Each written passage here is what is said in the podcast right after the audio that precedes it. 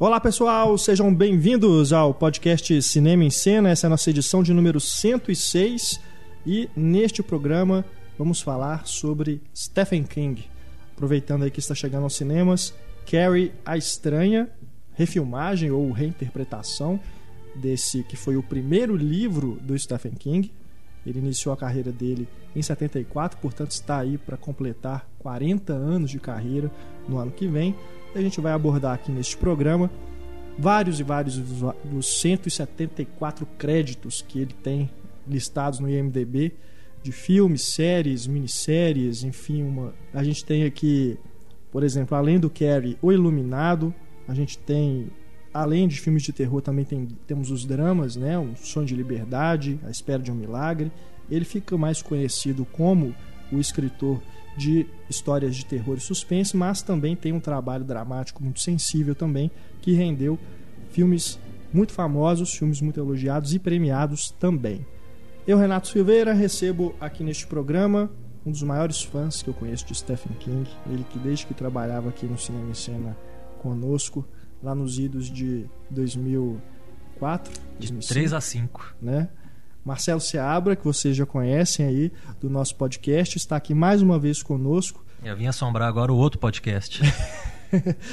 é, ele estava nos dizendo aqui, nos confidenciando aqui, que já assistiu todos os longas aqui dessa enorme lista de filmes baseados no Stephen King. Ele já assistiu a todos. O que faltava deu para baixar, né? Então, quando eu era aquele menino que ia de locadora em locadora, tinha coisa que faltava porque não chegou no Brasil. Mas é. depois que o advento da internet resolveu este problema, né? Foi fácil. Tem muito telefilme também, tem, né? Tem muita telefilme. coisa feita para televisão que não chegou aqui. Pois é. Às vezes chegava como. Às vezes era uma minissérie que chegava como um filme duplo, tipo Jovem Outra Vez o Venda no Tempo. O Iluminado. Também. É, o próprio Iluminado, a refilmagem chegou como, como filme, né? Mas foi feito como minissérie, mas tinha uns que se perdiam. Tinha um da casa, não era? O, o Rose Red. É. é. A casa que ia criando quartos sozinha. E vocês já escutaram uma voz familiar aí, né? Que está voltando aqui ao nosso podcast. Vocês, a maioria dos nossos ouvintes conhece ele que esteve conosco desde a concepção desse podcast. Túlio Dias. Olá, olá, olá. Que Túlio Dias, muito tá bem-vindo. Não, não, quase, quase, sexual, porque para ser sexual tem que ter. É, ele tá ao lado do Antônio, então. é sempre assim, é. sendo trollado, né, como sempre, mas é bom estar aqui novamente. Depois de quantos episódios? Poxa, tem bastante tempo, né? Foi no. Abril, acho que foi o é, último. Já tem um tempo já. Voltei. o Túlio, que escreve, é editor também do site Cinema de Boteco, né? Que vocês também já conhecem lá da época em que ele trabalhava aqui com a gente. E também aqui conosco os nossos redatores, Luísa Gomes e Antônio Tinoco. Muito obrigado, meninos, pela presença mais uma vez aqui no nosso debate. Olá a todos. Oi. Então a gente já começa aqui falando de Carrie, a estranha. Este remake que está chegando aos cinemas com Chloe Moretz no papel principal, Julianne Moore também no elenco fazendo a mãe da Carrie. E este filme que eu ainda não vi. Mas é muito bom, né? Falaram que é muito Oi. bom. Mas nós temos aqui pessoas que já viram, vão poder fazer uma comparação. Eu posso falar com propriedade sobre o filme de 76 dirigido pelo Brian De Palma, que a gente, a gente falou dele no podcast do Brian De Palma. E eu já lanço aqui uma pergunta para vocês, Túlio e Marcelo, porque quando eu estava assistindo ao filme do De Palma, aquela sequência inicial, né, dela no vestiário, né, tem aquela coisa toda da sensualidade, né, nudez e tudo, eu fiquei imaginando que muito dificilmente a Chloe Moretz faria algo do tipo, até porque menor de idade, né? Ainda não completou 18 anos. Duvido que ela, os, os pais ou ela mesma permitiriam que cenas daquele, daquele jeito fossem gravadas com ela. Mas além disso, é, essa, o próprio aspecto de ser um filme de terror mesmo, né? Coisa que o De Palma é, foca muito ali, principalmente da metade pro, até o, o desfecho. É, eu fiquei me perguntando se realmente esse remake chegaria eu nem digo é, se equiparar em qualidade, mas pelo menos em abordagem em relação ao clássico aí de 76. O que, que vocês acharam nesse sentido? sem spoilers, né? Só pra gente tranquilizar os ouvintes que ainda não viram o filme, que tá acabando de chegar aos cinemas brasileiros, sem spoilers, mas a gente dizendo aí numa comparação assim por cima, assim, de, de abordagem mesmo da história. Cara, não tem como falar sem spoilers, porque o filme é meio que uma cópia fiel, né? Do, é, uma coisa, pelo menos, que a gente não pode nem considerar spoiler é o baile, né? Que não. até no próprio cartaz do filme tá. Né? Exatamente. E, e um balde de sangue. Esse, né? esse ele, é, ele, é, mais, ele é mais fiel que o livro do que do De Palma, é verdade? Bom, a questão eu acho que tem algumas coisas no livro que podem ser interpretadas às vezes de uma forma ou de outra. Por exemplo, a postura da Sue, que é a colega de, de sala da Carrie, que é aquela menina que no filme do De Palma ela fica sempre em cima do muro. Ela nunca toma um partido. Ela às vezes ajuda a sacanear, às vezes se sente culpada, então fica com aquela cara de coitadinha. Nesse filme ela já tem um papel mais claro, né? Ela já toma uma posição de não, não gostei, não quero mais sacanear a pobrezinha e agora eu quero ajudá-la.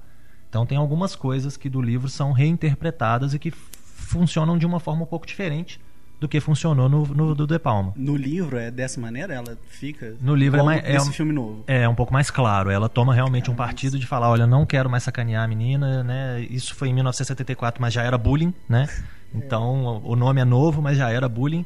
E ela é uma das que toma consciência e fala: não, não vou fazer mais isso com a, pro, com a pobre Carrie. O Carrie, para mim, é o primeiro filme de bullying, é o filme de bullying definitivo. Tem recentemente o Deixa Ela Entrar, né? Sim. Que também fala uhum. disso, mas o Carrie mais ainda. Só que essa ambiguidade da personagem do filme do De Palma é, é interessante e estragam isso. É, ela, é realmente, não, até que eu nesse ponto eu não, né, não tomei partido também, não. É, fica mais claro que a menina é boazinha e quer ajudar e tudo, mas no filme do De Palma. Na, na verdade, não é nem isso de explicitar que ela é boazinha é que no outro filme eles não. É, o, o, problema dessa refilmagem, além dela ser totalmente desnecessária e ruim, é que ela é, é expositiva demais, cara. É, e os tempos que a gente vive hoje são outros, né? Um tempo mais hipócrita, né? Tipo, não vai ter cena de nudez. Você não, pode esperar que Essa não, cena né? de nudez do original, definitivamente você não veria, o especialmente mais... pela censura. É. O máximo que a gente vê de pele é as meninas de sutiã de costas andando pelo, pelo vestiário. Então Elas nadam muito... com um maiô gigante, cara. É, por aí. Então, realmente, não. Agora, nos tempos que a gente vive, se sexo é proibido, violência não é. Então, pode se esperar, né? Um festival de sangue, coisa uhum. e tal. É, e até o que o, que o Renato falou, que por, pelos pais dela não serem. Por ela, ela ser menor de idade, os pais dela ter alguma uma coisa contra. Engraçado que em que quer, né? Ela quebra o pau, é... que é aquela velha história. Violência extremamente incorreta, explícita. Agora, nudez e sexualidade sempre que é essa hipocrisia da censura. A Rachel Evan Wood, recentemente, ela deu uma entrevista criticando isso, né? uhum. né? Pô, as cenas de violência é. do meu filme continuam lá, mas só porque eu recebo um sexo oral, vocês cortam? Que porra é essa? É. É, e é, até no próprio filme, né, acontece isso, né, para quem viu o filme do De Palma, a menina chega a ter uma discussão com a mãe quando ela coloca o vestido para ir pra festa, né, que a mãe dela vem falar que ela tava imoral, que ela tava com um vestido indecente ou qualquer coisa, e ela fala: "Mãe, eu sou uma mulher, você também. Todo, todas as mulheres têm as mesmas partes do corpo. As almofadas. É. Então, seios, oi, sou eu. Aqui, ó, eu tenho, como todas as outras mulheres do mundo, oi. né? Então, não, não eu tenho, né? A personagem, vocês entenderam. Ô, Marcelo. Pena que você não tá do meu lado. ah, eu não vou nem dormir essa noite. Bom, mas então é, numa avaliação assim. É... Em uma palavra, a refilmagem eu definiria como insosso. É. Porque é. não chove, não molha, não acrescenta uhum. nada, não resolve nada. E eu acho que assim, é muito triste para quem gosta de e quem acompanha as adaptações do Stephen King há muito tempo, ver que a maior parte não dá em nada. Porque muitos filmes do Stephen King que você vai ver. E quando eu era mais novo, como eu disse, não tinha internet, não era só ir lá e pegar o filme. Então eu ficava ligando para as locadoras da cidade, eu ligava para a companhia do vídeo, para aquelas locadoras grandes, né, Cine Clube Savas que tinha na época, e ia correr atrás dos filmes para poder assistir. Então, minha mãe, coitada, tinha que ficar me levando, né, de locadora para locadora, e depois tinha que devolver o filme, né? Pior, que, pior é isso, você já viu, agora você tem que ir lá devolver. E aí, na maior parte das vezes, ficava aquele desânimo, né? Porque você corria atrás do filme igual um desesperado para depois conferir ser a criatura do cemitério, por exemplo, aquela porqueira. Então é, era difícil. E continua isso, né? Você vê um filme hoje como o Carrie, que é bem feito, bem produzido, com muito dinheiro e coisa e tal, mas mesmo assim, e aí? O que, que acrescenta? Nada. Eu acho que é aquela velha questão também de para que serve um remake, né? O remake eu acho que é pra melhorar o que foi ruim. E, e Nesse caso aí. Mas é, o do De Palma já é tão bom, pra que fazer outro, entendeu? Pra modernizar a história, pra causar identificação com o público de hoje. Porque você olha, pô, década de 70, É. é. aquele shortinho. mesmo- Mas, mas mesmo assim, eu, Mas eu, até eu me mesmo a senti... questão do bullying, né? Que atualmente ela tá, voltou a ficar em voga. né? É, mas em, em aproveitaram, 70 essa inclusive, história isso. já era atual, entendeu? Eu não Sim, acho a sim, história em- de momento discordo. algum, assim, é, que ela é ultrapassada. Lá Não, o de de forma 70 alguma. não é ultrapassada, é, é extremamente atual. Então pra quê? Entendeu? O bullying nunca foi ultrapassado. A verdade é, mas essa. Ele sempre ganhou teve, esse nome sabe? agora. Agora né? as pessoas têm midiático. estudo de comportamento, essa É. coisa, tem a preocupação com trauma e tal. Mas isso sempre teve, entendeu? É, te pego lá fora. né? Clássico dos anos 80, né? Era isso, é bullying. Só que a gente não chamava de bullying na época, né? Pelo menos aqui não no Brasil. Agora pegou na- esse termo em inglês, acho né? é de- Agora as pessoas se referem Agora a acho isso que é dos anos 2000 bullying. mesmo. 2000 começou Pois isso é. mais forte. Até na Era do Fogo deve ter uma cena de bullying, né? Se a gente for parar pra prestar atenção. Pô, mas você fez a roda e eu não. tem os primatas de 2001, uma Odisseia no Espaço, né? Tem É. um pouco de É. bolha ali. Tipo, ô, você descobriu o fogo, você é nerd. É. Aí bate, no, bate em você. E, e tem outra coisa que eu não gostei nesse Carrie é a atuação da Chloe Moretz, É que é uma mesmo? atriz, porra, eu tinha assim uma estima alta e me surpreendi negativamente, Né? né, uma frustração.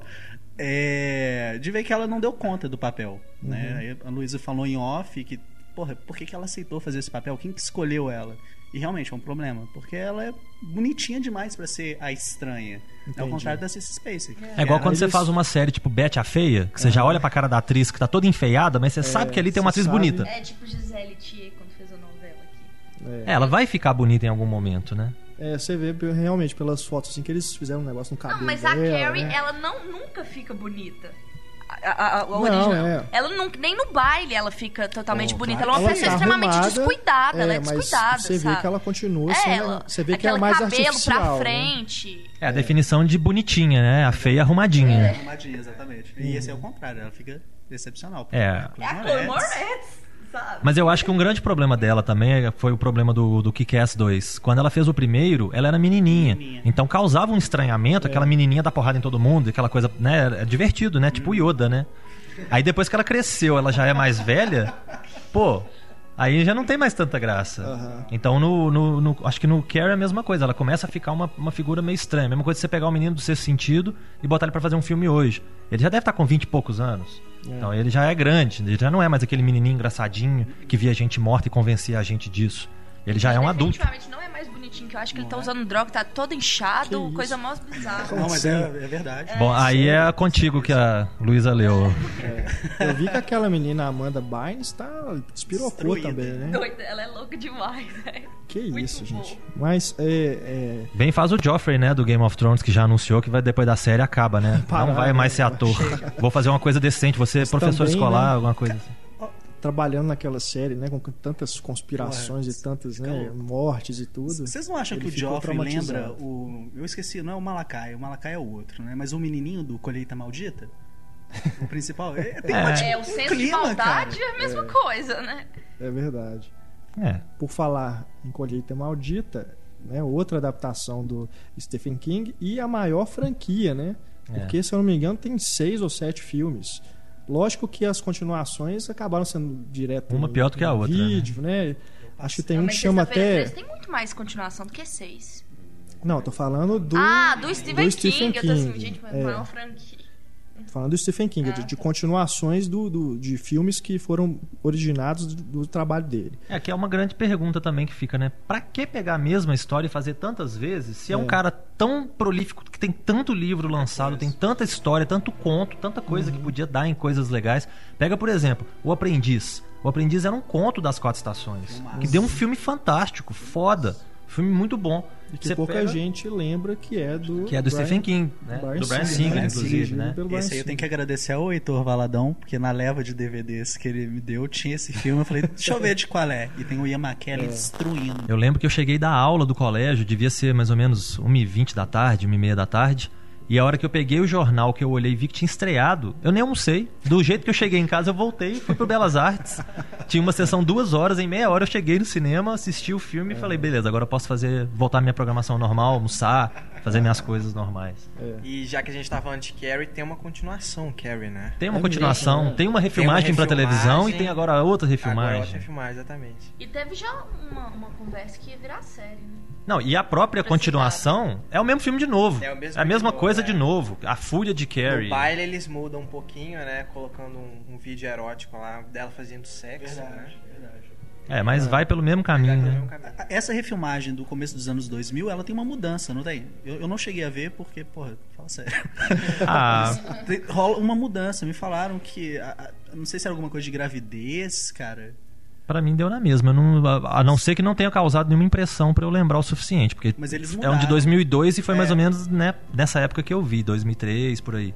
Então, não causou nenhuma lembrança mais forte, não. Então, assim, mesmo que tenha mudado alguma coisa, não foi assim o suficiente pra poder justificar. Olha, vamos fazer um novo Carrie. Não é. O, Bra- o filme do Brad Palmer é a melhor adaptação do Stephen King, cara. Não, não tem, Ó, cara. Ó, Não ó, é. polêmica, polêmica. Bom, aí vamos entrar numa discussão mais longa porque eu vou defender o Frank Darabont. Então, Eu vou, eu vou defender a hora da Zona Morte. Da Zona, da zona Morta. Cronenberg Muito bom é o também. cara, né? Pois é, então. Eu vou defender o Eliminado, É. porque eu sei que o Marcelo não gosta. não, não é que eu não goste, é bem Opa. diferente. Opa, opa, As opa. alfinetadas. Olha lá, não é que eu não goste. Foi a segunda adaptação, né? É. 1980, pelo Stanley Kubrick. Eu só, eu só a polêmica coloquei... adaptação, né? Que de- tem, aquela muita briga história- até hoje. Tem muita história engraçada Stephen do Kubrick King. com o Stephen King que eu li. Que assim, Pois ele é. ligava no meio da noite pro, pro Stephen King, o Kubrick, que te- tinha tipo assim um insight, falava, É. cara, me deixa dormir, por favor, eu não aguento Não, às- mais essa bicha do Às vezes saco." não era nem site, ele ligava pro Stephen King e perguntava assim: Você acredita em Deus? É, Porque isso pra mim, no ponto onde eu estou desenvolvendo o roteiro, é essencial que eu saiba. Você acredita em Deus? É. Cara, o livro tá aí, pega o livro e adapta. Não importa o que eu, o que eu autor acho, vai fundo. Que era É. maluco. O Kubrick devia ser muito chato, por isso que eu, que eu faço ressalvas com relação ao filme, pelo fato do, do Kubrick ser muito chato, ser muito metódico com as coisas, e porque até um leitor me criticou no- nos comentários tem que. duas pessoas colocaram muito ruim aqui nessa vez. O Kubrick é muito chato, todo mundo. É, né? Não fui bem recebido no meu comentário, não, mas tudo bem. Eu concordo que ele, que ele era realmente um diretor chato. em momento algum eu disse que ele era um mau diretor. É, não, que No sentido era- de ser metódico, perfeccionista. Ele Castigar os atores. É Nicholson. só vocês assistirem ao making off do Iluminado, que tem no DVD, se eu não me engano, dirigido pela filha do Kubrick, que mostra ele torturando praticamente a Shelley Duvall no- nos bastidores. Ela chorando. Então, é ele realmente era muito Ela já era feia, né? feita a fome, né? Ainda faz aquela cara de desespero, fica pior ainda, né?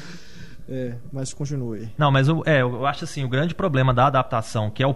Inclusive, deixando claro para os ouvintes aí que não sou eu que estou dizendo isso, eu concordo, mas quem disse isso especificamente foi o próprio Stephen King. Que o Kubrick mudou um pouco a alma da história. Porque ele coloca os problemas pessoais do Jack no, no filme de uma forma mais forte. Que ele era alcoólatra, etc e tal. Tudo bem, isso estava no livro também. Mas o livro deixa muito mais claro que quem mexe na cabeça dele é o hotel. O hotel é que é o- a coisa demoníaca do negócio.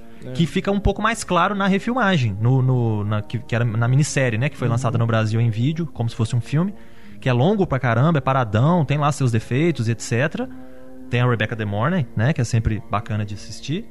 Mas é mais fiel, né? Não tô dizendo que é melhor, mas é mais fiel ao livro. Mas agora tem uma lançaram coisa o segundo também- livro, né? Vão lançar. É, agora tem o. Dr. Sleep. O próprio Stephen King que escreveu Eu a história do livro, É, do a continuação. É, Sim, sim, é. Agora o, o- ele, inclusive eu acho assim, tem um pouquinho de marketing nisso, porque recentemente ele começou a falar de novo, É, né, do, do Kubrick, do do, Kubrick, filme, tudo. de tudo mais, talvez para crescer um pouquinho, né, a atenção das pessoas em torno do- da história. Não foi bom, então leia o meu que é bom, tá? É, Mas eu acho que tem também tem uma, uma coisa até mais pessoal aí, porque o Stephen King ele era alcoólatra, né? E- ele diz que o personagem do Iluminado ele se baseou muito na própria vida dele para criar o Jack Torrance, né? É, ele quebrou muito pau com a esposa Então, dele até ele resolver é. Largar da bebida, né? Talvez tenha uma coisa até pessoal nele, assim, de ele não gostar da forma como o Kubrick retratou aquele personagem, né? Imagina Vai saber, vo- pode ser isso, pode ser não ser também. mas- Imagina você ver um filme. Né? É. Com certeza, porque o Kubrick, porra, vamos lá, é o Kubrick. E É. fez um filme muito melhor que o livro, embora eu não tenha lido o livro. Não- Enfim, mas é, o que. Mas, Isso é um olhar feio. É aquilo que a gente sempre fala Mas também. você do concorda? livro, Não, é. do fala- filme e o- livro serem coisas, Coisas independentes. completamente É, diferentes. você falar eu acho que- não tem como comparar uma coisa com a outra. Eu acho que o, o livro, como ele te dá a, a possibilidade de imaginar, não é igual o filme que já te dá tudo mastigado, por mais legal que seja, porque eu também não tô aqui pra falar mal de filme, pelo amor de Deus. Mas eu acho que o livro, como ele te dá a oportunidade de imaginar aquilo tudo que você tá olhando ali, você vai muito mais longe. Então, se eu tivesse que comparar um livro com um filme, eu acho que eu sempre vou. eu não sei se eu vou né, parar pra pensar aqui em alguma, em alguma exceção, mas eu sempre vou dizer que o livro é mais legal do que o filme. No Porque o livro é o que eu Mecânica, quis imaginar. É, a não ser em livro ruim, que realmente o cara O consegue, tipo. livro não é ruim, não, cara. Não, não tô falando desse específico que vocês citaram, não, gente. Calma, calma. Esses fãs ardorosos do Kubrick, vou te falar. Calma. Mas tem alguns exemplos de, às vezes, história ruim, por exemplo, que o cara conseguiu tirar, né? É, a gente Ouro pode dali. pegar aí a obra inteira do Hitchcock, que ele se baseou, às vezes, em livros que ninguém nem sabia né, da existência e transformou em filmes que se tornaram clássicos. né? O caso do Psicose, por exemplo. Pois Ele é. Tirou todos os livros. Eu li o, o livro recentemente, foi lançado no Brasil depois de acho de 50 anos Uhum. pela editora Dark Books, se eu não me engano. E, cara, é aquela, o livro é muito bom. Só que é, é outro exemplo daquela coisa. Quando você. É difícil você julgar assim, são coisas completamente diferentes. Mas acho que o impacto que você tem importa muito. No caso, o filme, pra mim, bateu mais do que o livro. E o livro é muito bom. É, o Robert Bloch tem alguns livros interessantes. O Psicose especificamente eu não li, mas tem alguns outros livros interessantes que dá pra ter uma ideia mais ou menos. Mas claro, né? Era o Hitchcock que tava ali. Então muita coisa boa foi acrescentada por ele. O Kubrick ali. Voltamos à discussão do Kubrick. A gente tem aí também, eu estava observando, aliás, aqui na, na lista, né, a filmografia aqui de obras, ah, de- aliás, de filmes baseados em obras do Stephen King. Os anos 80, principalmente, foi a década que mais teve adaptação, principalmente das histórias de terror. Né? A gente teve aí, além desses que a gente já citou, né? o- aliás, o que a gente citou, que foi o Iluminado de 1980, tivemos Creep Show, Cujo, A Hora da Zona Morta, Christine, o Carro Assassino, Colheita Maldita, Chamas da Vingança, Olhos de Gato, é, Show de Horrores, O Bala de Prata, A Hora do Lobisomem, né? é. Tem Eu acho os, que é o- os dois do títulos. Tem Cemitério Maldito. Nessa, né, nessa lista que, que você falou agora que eu consegui acabar de ver, porque assim, dá muito medo. Cujo, então, meu Deus do céu. Cujo eu acho sensacional. Acho que talvez seja uma das adaptações mais importantes, não a melhor. Mas eu falo importante no seguinte, pela a maneira como ele subverte o São Bernardo. E todo mundo pensa no Beethoven. Aí, porra, você assiste o filme, você vê que o cachorro é o Nossa, dá capeta, muito cara. medo, velho. Caramba, Cujo dá muito medo. E, e- e o Stephen King, o primeiro, ele, ele ficou muito tempo tentando deslanchar os livros dele, né? Mandava conto pra jornal, esse tipo de coisa. Aí, quando ele deslanchou com Carrie, eu acho que ele começou a fazer um por ano. Abriu a porta. É, e É. foi, e foi indo, indo. É, eu vi uma entrevista dele que na- era basicamente assim: a esposa dele, a Tabitha, virava pra ele e falava assim: Ô Steven, nosso filho mais novo tá com otite, escreve um conto aí. Aí ele tinha que escrever um conto e vender porque precisava pagar o tratamento do menino. E eles viviam mais ou menos nessa base: de produzia, ganhava o dinheiro, gastava e já pensava no próximo, porque estava sempre apertado no orçamento. Esse bobear ainda se baseava na otite do filho. É, vão história. criar aqui uma doença de ouvido que mata pessoas e tal. E foi, e, e aproveitando aí o que o Renato falou da década de 80, foi quando eu me inseri né, nesse, nessa vida né, de seguir Stephen King para todos os lados, que foi especificamente com o Cemitério Maldito, que foi o primeiro dele, pelo menos que eu me lembro de eu ter assistido, que eu tenho irmãos mais velhos, né, então eles sempre levavam alguma coisa que eu não esperaria ou que eu talvez não escolheria, mas eles levaram para casa um dia, eu assisti, daí pra frente eu procurei saber quem que é esse cara, né, quem que, de onde que veio isso, né? Paixão à Cemitério primeira Maldito. vista. É, e a partir daí, nossa, eu, eu, pra eu dormir com aquela irmã da mulher É. de- na cama, gritando, Rachel! Nossa, Nossa, igualzinho. Eu ficava imaginando aquilo dentro de casa, dentro do apartamento. Eu fechava uma porta e ficava imaginando aquela mulher deitada de uma- em cima de uma cama. E aí vinha o menininho, né? Not fair, not fair, andando pra, mim, pra minha frente. Nossa, aquilo me assustou, me assombrou por muito tempo. O Cemitério Maldito é um dos clássicos, né? do- dessa década. Inclusive, eu senti até um frio na espinha quando falaram que ia refilmar É, ele, né? Tem Até esse chegou, papo. chegou uma história do George Clooney, ia ser o pai da família. Não, tudo a ver. É. né? Fantástico, Vai ficar né? rindo igual em gravidade, lá aquela. Ah, matou todo mundo. Ah, Olha, um rapaz morto apareceu na minha poxa, frente, ele quer me levar pro meio do mato. Cara, vamos tomar um uísque. Ai, ai. É, vai ser difícil. Mas é, é um filme bem divertido, eu diria. né? É um filme que fez, pelo menos eu, ficar sabendo quem era o Dale Midkiff, né? Que é o, É. o pai da família. Depois eu acompanhei algumas coisas. Ele fez aquela série policial, Distrito 87. Fez alguns filmes da- do, Uhum. Distrito. Fez um, ele chegou a fazer o Elvis num filme. Uhum. Não lembro se o filme era Elvis e eu ou alguma coisa assim, que ele era, era ele. Mas coitado, né? Sumiu. Então, E o Stephen King tem uma ponta no filme também. tem, né? tem. Ele, como, como de pontas, costume, né? né? Ele, ele é. É. o minister lá, o, o, o pastor, né? Que faz Aham. o velório do, do Gage. É. Então ele sempre faz uma participaçãozinha aqui, outra ali. Ele, ele engraçado, tem esse né, hábito de aparecer em todos os filmes? Todos eu não diria, mas no- Ele em tem grande várias, parte. né, Tem participações. Muito, tem, muita, É. É, inclusive no Creep Show. É, meio Hitchcock. No Creep Show, como são episódios, tem um episódio que é ele. Cai Uhum. um meteoro do lado da casa dele, ele é um caipirão, né? Que é o papel que ele gosta de viver, porque critica ele próprio. Porque ele é, né, de um, de um estado mais caipira nos Estados Unidos. Uhum. Então, ele é, ele é do Maine, né? Que é- todas as histórias dele se passam no Maine, na fictícia Castle Rock. Então ele, nesse, nesse curta, nesse trecho né, do, do filme, cai um meteoro do lado da casa dele e ele começa a virar uma planta. Então é assim. fantástico, né? Agora, dessa década aqui e dentro ainda desse gênero, eu citaria também A Hora da Zona Morta como um clássico também. né? Muito bom. Com- Cronenberg. É, é muito bacana, é um blockbuster Walken. né, que o. Cronenberg dirigiu. É um dos poucos filmes de estúdio mesmo que o Cronenberg é, fez. E depois teve a série também, né? Teve o Mais Vidente, recente, né? O. Vidente, isso. Eu não, no podcast que a gente gravou do Cronenberg, a gente comentou. Tinha um negócio que. Tinha uma ligação desse filme com a lenda do Cavaleiro Sem Cabeça. Que Uhum. tinha um, tre- um trecho lá que era o nome do personagem do, do Lenda do, do Cavaleiro Sem Cabeça. do Ichabod Tim Crane. Burton. Não, não, não. O, do, o personagem do Christopher Walken. Johnny? Não, o Cavaleiro Sem Cabeça. Ah, tá. eu não Ele lembro. falou disso? Eu não lembro. Cara, eu lembro que tinha uma citação que tinha uma pequena uma parte do da hora da zona morta que você fala, pô, esse nome é familiar, era do da lenda do Cavaleiro Sem Ah, Cabeça. sim. E eu acho que não poderia ter, escolhi- ter escolhido um ator melhor, porque eu ninguém- nunca vi ninguém conseguir esbugalhar tanto olho igual o Christopher Walken. Ele é demais. É, ele, ele, ele con- con- ele consegue muito bem, né? Do coitadinho que sofreu um acidente pro cara que começa a ter noção do que, que tá acontecendo em volta dele, pra ele ver a missão que ele tem, teoricamente, que ele se enxerga nela. E é realmente uma história muito legal do, da, da Zona Morta. É. E foi, um- inclusive, um filme muito difícil de conseguir na época, porque eu tive que ir. Eu lembro que na, na rua Leopoldina tinha uma companhia do vídeo, que era uma casinha assim de madeira daquelas pré-fabricadas, que tinha uma companhia do vídeo embaixo. Aí eu fiz minha mãe me levar lá, obrigado mãe por, né, por esse momento. Assisti a Zona Morta graças a esse momento e pouco depois a locadora fechou. Não sei o que foram- foi feito do acervo, se foi vendido entre as lojas, que era uma, uma, né, uma empresa grande. Então eles redistribuíram os filmes, mas valeu a pena. E hoje você encontra esse filme por R$12,90. Ó, que maravilha, em qualquer loja americana. É? É. 12,90 É fácil de achar hoje em dia. de graça. Pérola Negra. É, é difícil isso, mas é de graça, né? Ó, a gente tem também no mesmo ano da Hora da Zona Morta, Christine, o carro assassino, dirigido pelo. Clássico John do SBT. Né? Isso também a gente falou sobre ele no podcast do John Carpenter, mas claro, sempre vale a pena falar que é um filme também super divertido. Né? É Uma trilha sonora. terrir, né, que eles chamam.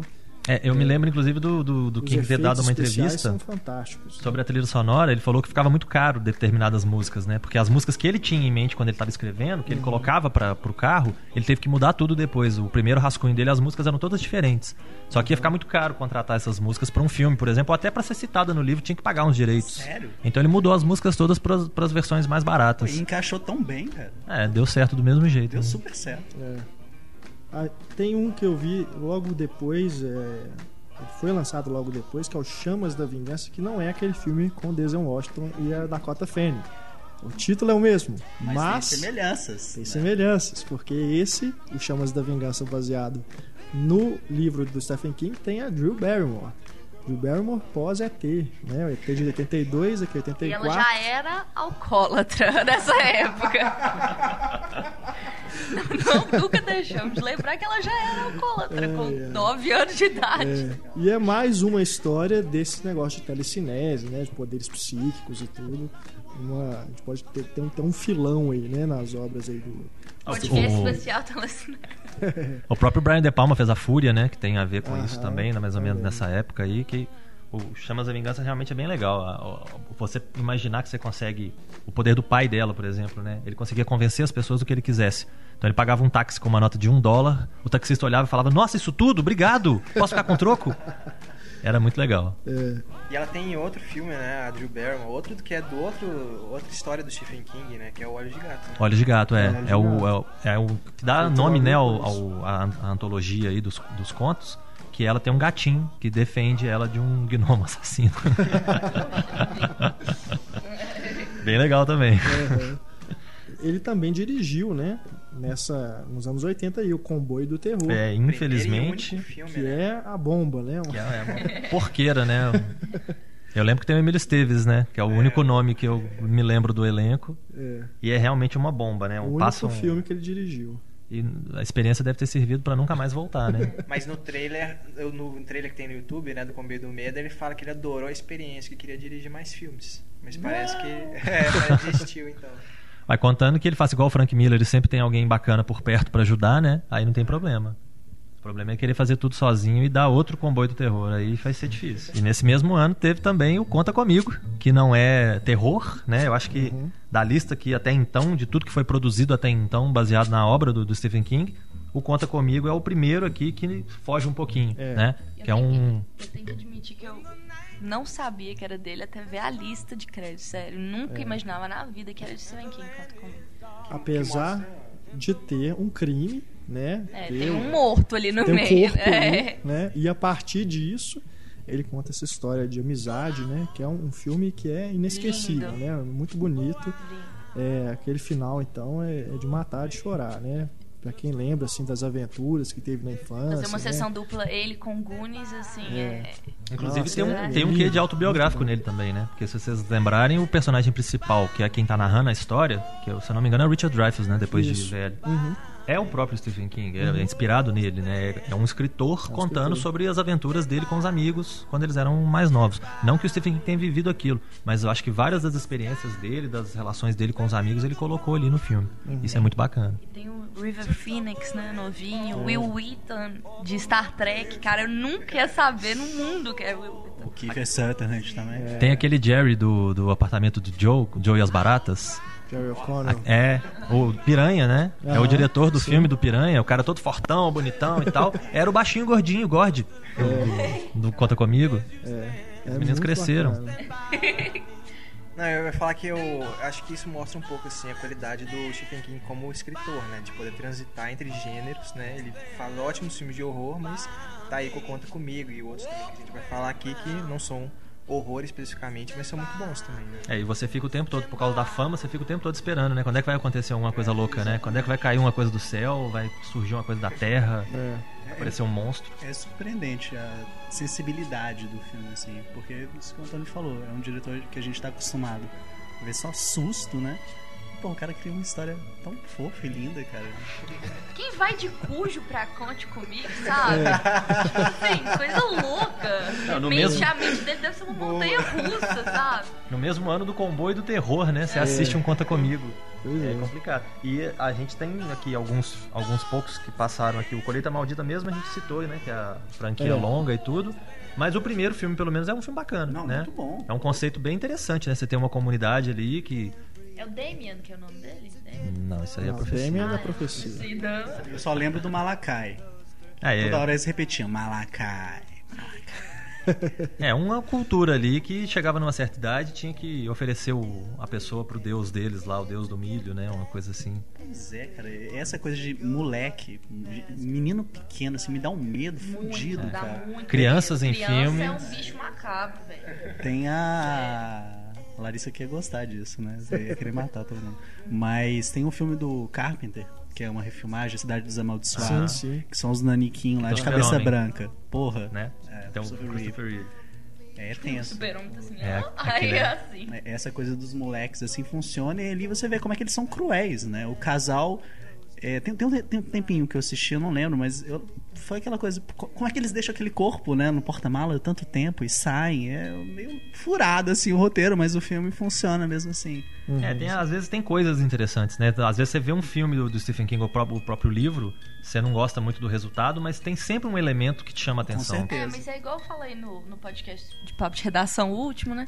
Que às vezes tem algum, alguns furos do roteiro que precisa ter pro, pra história se desenvolver. Não tem como, entendeu? Se isso não tivesse acontecido, provavelmente metade do, do, do da, da, trama ia se perder ali, entendeu? Aí é que aparece o brilhantismo do roteirista, né? Que tem que pensar numa solução que não seja um furo.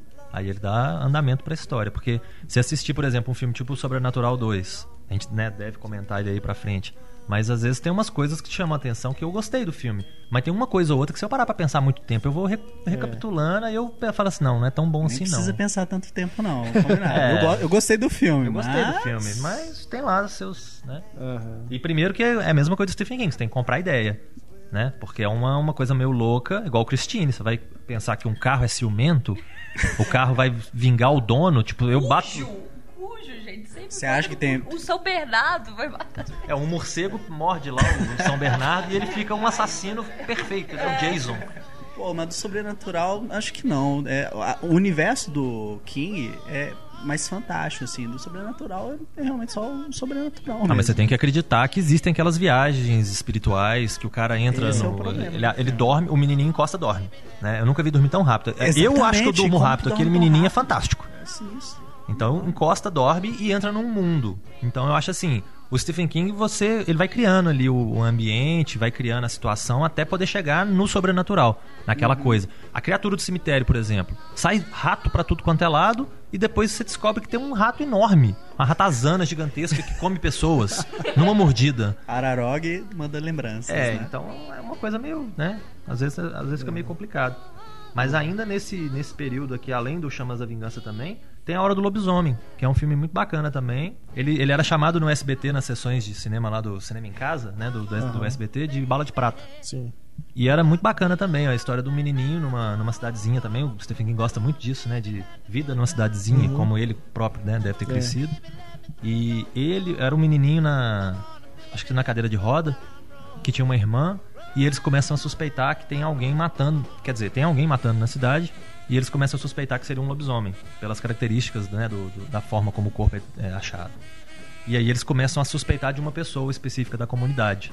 E é, é, um filme muito bacana, vai crescendo, né? Um suspense e tudo mais. É bem divertido. Vocês falam uma coisa aí, é, você, como apreciador, né, super fã do King, você acha quais são os traços assim você para definir o que que faz uma obra do ser do Stephen King? Eu acho que no no Carrie ele resume bastante, porque o Carrie tem assim três coisas que o Stephen King costuma colocar, não às vezes as três na mesma obra, mas que costuma aparecer aqui e ali, que é a questão religiosa, que ele às vezes tem muito forte em alguns filmes, às vezes ele critica, às vezes ele coloca só como uma característica, mas geralmente é, é uma crítica. Então a própria mãe da Carrie é né, um dos piores vilões de todos os tempos da literatura, do cinema, e é uma fanática religiosa loucaça ele tem a questão do amadurecimento, né, da, da, da passagem de tempo da, da, criança que se torna adulto, ou, ou, às vezes do próprio adulto que passa por uma experiência que o forma, né, que ele, a partir daí ele passa a ser uma pessoa diferente. O It é um filme que, né, um livro, um filme que traz isso muito forte. As crianças se reúnem e anos depois elas têm que se reencontrar adultas para poder vencer aquele mesmo, aquele mesmo problema. E a própria questão do, do cara que é da pessoa que é deixada de lado, né? Que muitas vezes por ser diferente, ou por ser inteligente, ou por ser esquisito ou estranho ou o que for, né? É deixado o próprio aluno do, do, do aprendiz, ele é o atleta, ele é o bonitão da escola e tal, mas ele tem uma coisa dentro dele que coloca ele de lado, uhum. né? Ele é um psicopata. Então ele não se mistura com os colegas dele, apesar de que para todo mundo pode parecer que ele está se misturando. Então acho que isso são, né, agora de supetão, são algumas das características que a gente costuma observar com frequência nas histórias. E geralmente as coisas sobrenaturais que aparecem são para fazer uma alegoria a alguma coisa da sociedade, né? Para você parar e pensar. Por exemplo, o nevoeiro. O nevoeiro tem uma coisa lá fora que eu não quero ir lá porque eu vou morrer. Vai ter um tentáculo que vai me matar.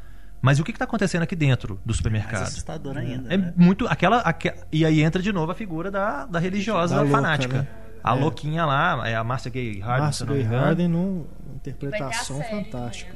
Vai ter a série do Nevoeiro? Olha, boa. Nevoeiro é muito bom.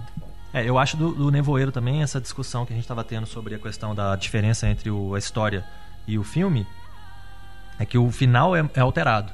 Então acho que vale a pena também quem quiser. O Nevoeiro, se eu não me engano, é do Sombras na Noite, que é uma antologia de contos, que é o primeiro conto, é o maior deles, tem umas 90 páginas, e que o final é ligeiramente diferente. E os dois finais são muito interessantes. Os dois finais te deixam triste, assim, você fica exaurido no final. essa versão? Não, não. Esse? Não que eu saiba. Não que eu saiba. Não, não cheguei a assistir, não. Mas quando eu. Eu assisti o filme primeiro. Aí, eu, como eu já tinha o livro, eu falei, não, agora eu vou ler o livro pra ver como é que é e tal. E até um certo ponto vai mais ou menos a mesma coisa. Pequenas diferenças, né, adaptações aqui e ali e tudo mais, que é o normal. Mas chega no final, tem uma pequena diferença. Eu acho que o filme ainda é um pouco mais pessimista do que o livro. Ainda é mais legal ainda, né? Separar pra pensar que é. É. legal ver a dor do outro, né? E não a sua. Aham. Nesse sentido de legal, o filme é mais legal do que o livro. É, justamente na hora que eles saem até do supermercado e que você tem o realmente o você visualiza o que tá lá fora, eu achei fodaço, cara. A hora que você vê aquela coisa, né, que você- te assusta também, né? Você, ainda você põe pode culpa- estar imaginando mil coisas que pode estar acontecendo lá fora. Quando você vê, você ainda fica maravilhado com aquilo. E ainda põe a culpa no exército, né? Que é um projeto do exército que deu errado, né? É, é muito foda. Agora, ainda nos anos 80, a gente- falou de praticamente tudo aqui. Antes de a gente passar para os anos 90, ainda tem um- filme aqui que é baseado em uma história dele, um livro dele, que ele assina com pseudônimo, né? É, Sobrevivente. Richard Bachman. É. Inclusive, essa história do, do pseudônimo deu A Metade Negra, que é uma outra história bacana do, do Stephen King também, que também virou filme com o Timothy Hutton, Uhum. que é exatamente um escritor tentando se livrar do pseudônimo, mas o pseudônimo ganha vida. George. Genial. O George Stark começa a, assombrar ele, correr atrás dele, matar pessoas que o, o George Stark nesse caso funciona como Christine. Eu começo a pegar as pessoas que estão à sua volta e meio que te ajudar num conceito meio louco de ajuda. Mas o- é muito bacana também essa questão do, do Richard Bachman, porque o Stephen King queria se colocar à prova, né? Ele queria ver se realmente ele conseguia vender livros sem o nome dele, que já era um grande chamariz. Que a J.K. Rowling fez recentemente e vendeu pra caralho, né? É, e aí São livros com nome de Pro- homem. É, é. The Cuckoos. Eu esqueci o nome do livro. Mas Alguma ela assinou como The, homem. The Cuckoos, ah, é. Aí depois. Aí não tava vendendo, acho que. Tava vendendo bem, só que quase nada. Não, mas tava vendendo bem, sim. Não, de- aí depois que falou. Quando, Depois que falou aí, é, mais aí, boom, sabe? Então, ficou best-seller no New York Times um tempão. Mas foi proposital, eles revelaram que era. Ela falou. Ela mesmo. Ela falou. Entendi. Mas muito depois que lançou o livro. é, queria dar um É boost na, É. Flight, eu acho, não sei. Esqueci. Alguma coisa cuco. Mas eu voltando ao sobrevivente, queria saber a opinião do Marcelo, porque eu achei, ouvi o trailer, achei interessante, assim, que é uma coisa meio jogos vorazes, né? É. É, é um reality show, né? É um- até uma, essa coisa, né, do, do Stephen King sempre pensar pra frente, né? É Ele, igual os Jogos Vorazes, só que em vez de ter a Jennifer Lawrence, tem o Arnold Schwarzenegger. I'll kill you! então, é, você tem o, o, o Schwarzenegger na época. se eu, eu não lembro exatamente, eu li, o, eu li o conto mais recentemente. Então, ele era um general do exército, alguma coisa do exército, uma alta patente do exército, que parece que foi contra uma ordem. É num futuro, né, meio, meio apocalíptico e tal. Então, deram uma ordem que ele tinha que matar certas pessoas, uma coisa assim, e ele vai contra. Então, ele é considerado né, insurgente e aí ele vai, ele vai ser preso. Mas como ele é uma figura muito interessante para ser presa simplesmente, eles aproveitam que tem um programa que tem ali uma espécie de uns gladiadores, né, umas pessoas ali que vão tentar lutar contra ele. Eu lembro que tem o Sub-Zero, né? um dos caras, né? Todos eles têm um nomezinho igual o Telecat, né? Todos eles têm uma máscara, um nome e tal. E o, o Schwarzenegger, eu- se eu não me engano, o Yafet Koto, que é o amigo dele, né, o parceiro dele lá na época, que é o Dr. Kananga do, do James Bond. Ele era o parceiro dele lá no, no, no- no jogo.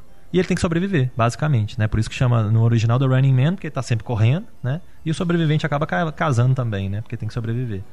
Eu acho que é um filme interessante, não é nenhuma beleza, não é assim. Ah, eu, gosto. né? É uma aventura Uhum. divertida, né? Própria da década de 80, Sim, né? Com a cara da década de 80. é bem naquela. Só pra começo de conversa tem o Bem Schwar- naquela época. né, mesmo, Schwarzenegger. Toda a cara. hein?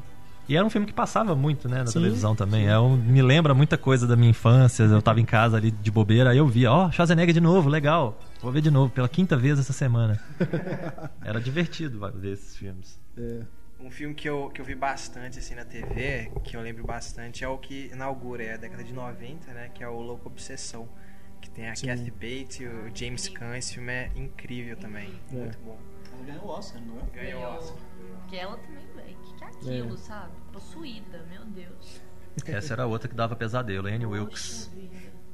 É uma enfermeira dos infernos. E essa coisa de novo tem um escritor, né? É, novamente você tem um escritor e o, e o pesadelo de um escritor, né? Vai que um dia o Stephen King sonhou com aquilo, né? Que ele estava sendo sequestrado por um fã. Provavelmente já Eu deve não ter recebido deve umas ter mensagens, É, eu não duvido né? que não tenha sido alguma coisa, experiência dele mesmo, alguma coisa, uma fã louca na porta de casa dele. Na porta. Não, e, o- e o Louco Obsessão, a, a obra toda é fantástica, eu gosto muito do filme, mas tem uma cena especificamente que é extremamente chocante, que envolve o James Caan deitado numa cama, ela em pé do lado e uma marreta. Nó, É, sinceramente, Essa fica na cabeça mesmo. é. E Kate Bates, eu tô, eu tô começando a criar um imaginário dela muito ruim, assim. Toda vez que eu vejo ela, eu fico assim, porque agora ela tá fazendo uma série também, que é American Horror Story Coven, né? E ela é uma pessoa tão má quanto de louca obsessão, assim. Eu já tô começando a criar uma certa É, versão à se cara você pensar dela. que ela afundou o Titanic. Sacanagem. Sacanagem. Bom, é quando ela chamava Iceberg, né, daquela família, né? Tá rolando bullying. a gente tem aí também, né, nessa década seguinte aí, pelo menos o que eu considero o clássico dele, ou o melhor, a melhor adaptação, que é um sonho de liberdade. É. que né, super premiado, super lembrado, cultuado. Mais uma vez, o Darabont é o primeiro que o Darabont dirigiu. Né? É, ele começou pelo Sonho de Liberdade pra depois seguir, né? É. Ainda na- depois, no final da década, ele fez o Espera de um Milagre. Né? E o Nevoeiro, né? Isso. Eu Não, mas sou- Nevoeiro mais pra frente. É, né? mais pra frente. É. Eu sofro bullying dentro do, do grupo de cinéfilos, assim, pedantes por gostar desse filme. Quê? Como filme? assim? Sonho de Liberdade? É, fala Ué, que. como assim? As pessoas falam que ele é barango. Abre o Ah, IMDB, não. Pera aí. ele é um dos É, melhores não, filmes tá de todos super os tempos. lá. Eu realmente isso- acho agora que você está em má companhia. Porque Você precisa dispensar esses seus amigos juro, cinéfilos e andar com outros amigos cinéfilos mais os legais. filmes que você já me falou que seus amigos não gostam. Blade, que eu falei, foi o único, tá? A- Aqueles, Que né? muito- Fala Não. quem são seus amigos que a gente pega eles na saída. Que isso? Não, é, e tá no primeiro Absurdo. lugar top do, do IMDB, né? Eles super bem no. Seus IMDb. amigos escutam podcast? Não, eu acho que não. Então, Então já começa por aí. É, deixa um recado especial, escute o podcast. É. É, e por favor, defendam aqui, vou mandar os meus amigos ouvirem isso, defendam o sonho de liberdade aqui pra eu não me sentir mal isso. mais por falar que eu gosto dele. Eu, eu acho o seguinte, de- dessa lista toda inúmera aqui de três páginas que tem o IMDB da, da- da filmografia completa das adaptações de Stephen King, é o melhor.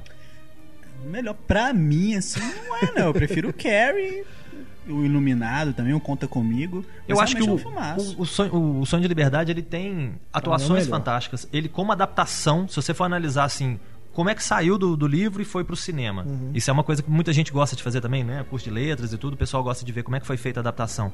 Porque, obviamente, tem que ter adaptações, né? Não é só pegar e, e colocar lá. Só E um o, parênteses, cara, curso de letras não é assim não, cara. Não tem isso, não? Não, tem não, é chato, cara. Você acha que é uma ideia boa, não, não é. É, eu fiz jornalismo, então eu fantasio, né? Letras na Só, cabeça. só fica na fantasia. Então, bom, na minha fantasia do curso de letras, as pessoas ficam lá imaginando, nossa, como é que foi tirar esse elemento daqui, colocar ali, mudar, né? Eu acho que produção editorial às vezes pode ver isso, né? Porque muda de um meio pro outro, então tem alguma coisa mais ou menos. Não sei também, não fiz também, então tô dando palpite errado. E tenho amigos da produção editorial que daqui a pouco vão me xingar. Mas uma coisa que é interessante no, no Sonho de Liberdade, por exemplo, a questão do, do diretor da, da cadeia. Tem a No- coisa da religião forte. tem a coisa da religião forte. Ah, O diretor no, no, no livro são vários, porque é uma, né, uma, se você for parar pra pensar, é uma história longa. São anos e anos e anos que ele fica preso. Então são vários diretores que passam pela cadeia. É, o filme é longo. Duas horas e meia, quase. Então, assim, como adaptação é fantástico, como filme puramente é fantástico, as, at- as atuações, tudo, a cenografia, a prisão. Robbins, né? Morgan Freeman, porra. O Tim Morgan isso? Freeman é fantástico, o Tim Robbins é fantástico. Ele já tinha feito muitos filmes antes? O Tim Robbins? É. Já, ele já vem da década ele de tá- 80. ele Ele é o Eric, o Viking. Ele, ele tem aquele também um que eu acho fantástico a atuação, o um, um mais idoso que depois é, libera. O Brooks. É. O Brooks é o James, alguma. é, Ah, esqueci o nome dele. Sob pressão eu não funciona. Mas ele é muito bom também. O, o William Sadler também é um cara que aparece muito nos filmes do Stephen King. que é o, o, o que o Brooks pega na, na hora que ele não quer sair da prisão e põe a faca nele. É muito bom também. O elenco inteiro é muito bom. O diretor da cadeia, o Bob Gunton, é muito bom de serviço. O Clancy Brown, que é o, o, o guarda sádico, é muito bom também. A Rita Hayward tá ótima no filme também. Bem lembrado. Se bem que eu acho que no filme é a Rachel Welch. É. O Rita Hayward é o nome do conto, né? É. Rita Hayward é a redenção em Shawshank. Exato. Então, e ainda tem que, a gente tem que lembrar daquele grande momento, né, do Ace Ventura 2. Vocês se lembram? Que na hora que ele fica falando o nome do macaco, que todo mundo da tribo abaixa e faz a saudação, ele fala Ishikaka. Aí todo mundo é. abaixa e faz a saudação. Aí uma hora ele fala Shawshank. Aí todo mundo para e fica olhando pra cara dele. ok, voltamos à programação normal. Ai, ai, ai. Tem uma coisa do Um Sonho de Liberdade, que, por exemplo, é essa coisa de coincidência nos filmes costuma incomodar algumas pessoas. E eu falo do, da hora que o, o, Morgan Freeman vai pro mesmo quarto que o Brooks se matou. O Brooks esteve aqui. Né? E aí funciona ali de um jeito bonito, é poético, né? Não é, é aquela coisa de você, pô, foi parar no mesmo lugar. E faz sentido, né? Porque afinal de contas eles estavam no mesmo lugar, tem um histórico de vida parecido e foram, né, prestigiados, digamos assim, foram beneficiados da mesma forma, uhum. com o indulto lá de, da cadeia. Então, eles foram mandados para o mesmo lugar. Tem essa coisa que é, é, legal falar também da maneira como esses caras, a, a, cadeia vira eles, né? Eles se transformam nisso. Eles ficam institucionalizados. Institucionalizados, não consegue sair de lá. Eles não gostam, eles não querem sair. Eu acho isso incrível. Assim. O, o, modo de vida que ele conhece. Sair da, aquilo. da cadeia, Mas por que, que eles tá não querem sair? Eles viraram aquilo o mundo assusta. O, foi o Brooks que falou, pô, quando eu vim pra cá, eu vi um carro. Né? Agora tem carro pra caramba pra todos os lados. Então é uma coisa que assusta. Mas é uma coisa realmente quando você fica 40 anos longe de uma civilização que não seja institucional, deve ser uma, um baque, um, um susto horrível. Não, na própria história real, se a gente for pegar a história de bandidos que saíram da cadeia depois de anos e anos e anos, bandido da luz vermelha, escadinha, esse povo, né, da, dessa laia, todos morreram logo em seguida, né, porque era o jeito que eles conheciam, né, o cara uhum. vai sair e vai fazer o quê? De duas, uma. Ou ele vai fazer nada e vai tentar se adaptar e vai ficar depressivo, ou ele vai fazer o que ele sabia fazer antes, que é matar, roubar, etc. Então. É. E o outro filme de prisão é A Espera de um Milagre, já em 99. Novamente Frank Darabont dirigindo. Aí com Tom Hanks, Michael Clark Duncan, né, no feito papel, papel da carreira dele, né? Inclusive morreu, morreu novo e mais conhecido por esse papel mesmo, apesar de ter feito muitos filmes depois. Sempre papel de é. Que põe medo em todo mundo. Segurança, né? O macacão. Rei do crime. Rei do crime. É, no Planeta dos Macacos ele é um macaco maior, né? Muita gente às vezes não lembra disso. Mas o Rei do Crime, né, foi uma, uma coisa que foi muito criticada. Acho que o Demolidor tem tantos defeitos, para que falar do Michael Clark Duncan, né? É, é a única coisa naquele filme, por favor. É. Nossa. Mas o A Espera de um Milagre também, assim, sensibilidade, né? A, a, emoção que ele evoca ali daquela história. E não deixa de ter o fantástico, né? Pois é, não deixa de ter também. Ele é uma é. transição entre o que o Stephen King estava acostumado a fazer no, no, no, sentido do suspense e terror, misturando com a sensibilidade do sonho de liberdade. E aí você tem o. Tem umas relações interessantes. É, quando eu assisti o primeiro A Espera de um Milagre para depois assistir um, um Sonho de Liberdade. Como é possível recentemente. Isso? Eu assisti recentemente, eu sou um herege. Ah, tá. Você tava numa nave espacial lá com o George Clooney, né? Não, acontece, acontece. Mas na hora que eu tava assistindo um Sonho de Liberdade, eu vi o, o Brooks com aquele corvo. Eu falei, caralho, aquele guarda sacana vai matar o corvo dele. que é o que rola com o ratinho, né? É. é. é. Mr. Jingles. É, aquele guarda, puxa vida, né? É que me lembra que o Michael vilões Jeter, mais odiosos que, o, que eu já francês do, da Espera de Milagre também falecido recentemente, né? Michael Jeter fez ah, o é, ele fez, pouco, ele fez pouco, poucos filmes. Ele fez o Jurassic Park 3, se eu não me engano, uhum. e faleceu recentemente. É. Agora o, o Wild Bill, por exemplo, que o do, do, da Espera de Milagre, era um ator que eu não conhecia de jeito nenhum e que hoje está fazendo, né, tudo quanto é filme, o Sete Psicopatas e um Shih Tzu, por exemplo. Como é que é o nome daquele cara? Esqueci. Sam Rockwell? Sam Rockwell, exatamente. É o próprio. o Sam Rockwell eu não conhecia ele, né? Eu acho que deve. Não sei, mas deve ter sido um dos primeiros papéis que eu vi ele. Uhum. Foi ele como, como Wild Bill doidaço. É. Muito não divertido. Porra, né? é, o elenco inteiro ali. E o, o, guarda sádico lá que, que né, tá interagindo com eles ali, para quem gosta de Arquivo X, é o Eugene Toons. É um dos grandes vilões do Arquivo X. Verdade. É o cara que se, se molda para poder entrar num duto de ventilação. Né? Então é um elenco todo muito bacana. Nomes não tão famosos, né? Mas, se eu não me engano, tinha entre os guardas, quem mais que tinha? Tinha o Barry Pepper. Tinha, Isso. tinha né? Sim. Tinha um, Tinha David Morse também. Tinha David Isso. Uhum. Morse, que era o Brutal Howell. Tinha um bando de gente muito bacana, que não é nenhum nome famoso, tirando o Tom Hanks, né? E o próprio diretor da, da prisão. Mas é um elenco fantástico, é uma adaptação fantástica. É a primeira tentativa do Stephen King de lançar um livro serial. Ele lançou seis livros e foi lançando fascículos. Eu lembro que quando chegou no Brasil, chegaram todos juntos, então foi minha alegria, porque eu não precisei esperar entre um e outro. Eu comprei os seis de uma vez e fui lendo na ordem, um por um.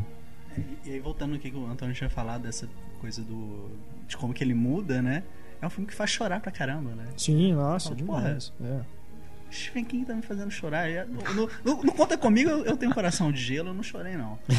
O, o, o Sonho de Liberdade também não me pegou pra Nossa, chorar. De verdade, eu fiquei desidratada. Mas o A Espera de um Milagre, Espera. pô, louco. É. Tem um filme de Stephen King que faz chorar muito, mas que é de medo.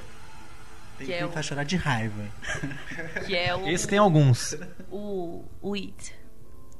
It, a obra-prima do Uma terror, é do medo, é. Do Que medo. é minissérie, né? É. Nossa, cara, eu. Não, eu não posso nem falar desse filme, meu Sério, Deus. por que, que ele te assusta? Porque tem um palhaço. Palhaços são macabros, são a, cria- é a criatura mais.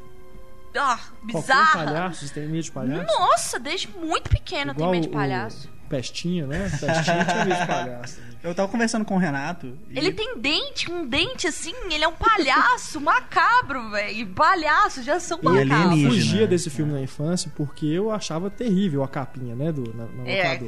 Eu fugia, não queria assistir de jeito nenhum.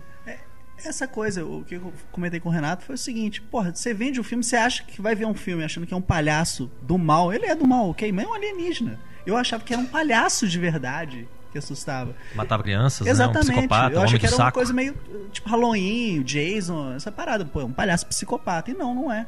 Isso foi meio frustrante pra mim. E fora o ritmo dele, que puta que me pariu, cara. São três, quatro horas de filme.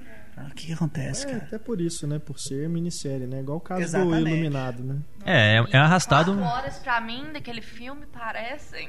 Dez, Tem um projeto de, de refilmar Sim, pro ano que vem. muito tempo. Né? Acho que deve sair pro ano Mas que finalmente sai. agora. É, mas é mesmo sendo arrastado, eu concordo, né? Que é longo, como todos os outros, as outras minisséries que foram adaptadas, como o Rose Red, por exemplo, é mais chatinho. O Iluminado, o Jovem Outra Vez, tem né, o Fenda no Tempo, o Langoliers, também é bem arrastado.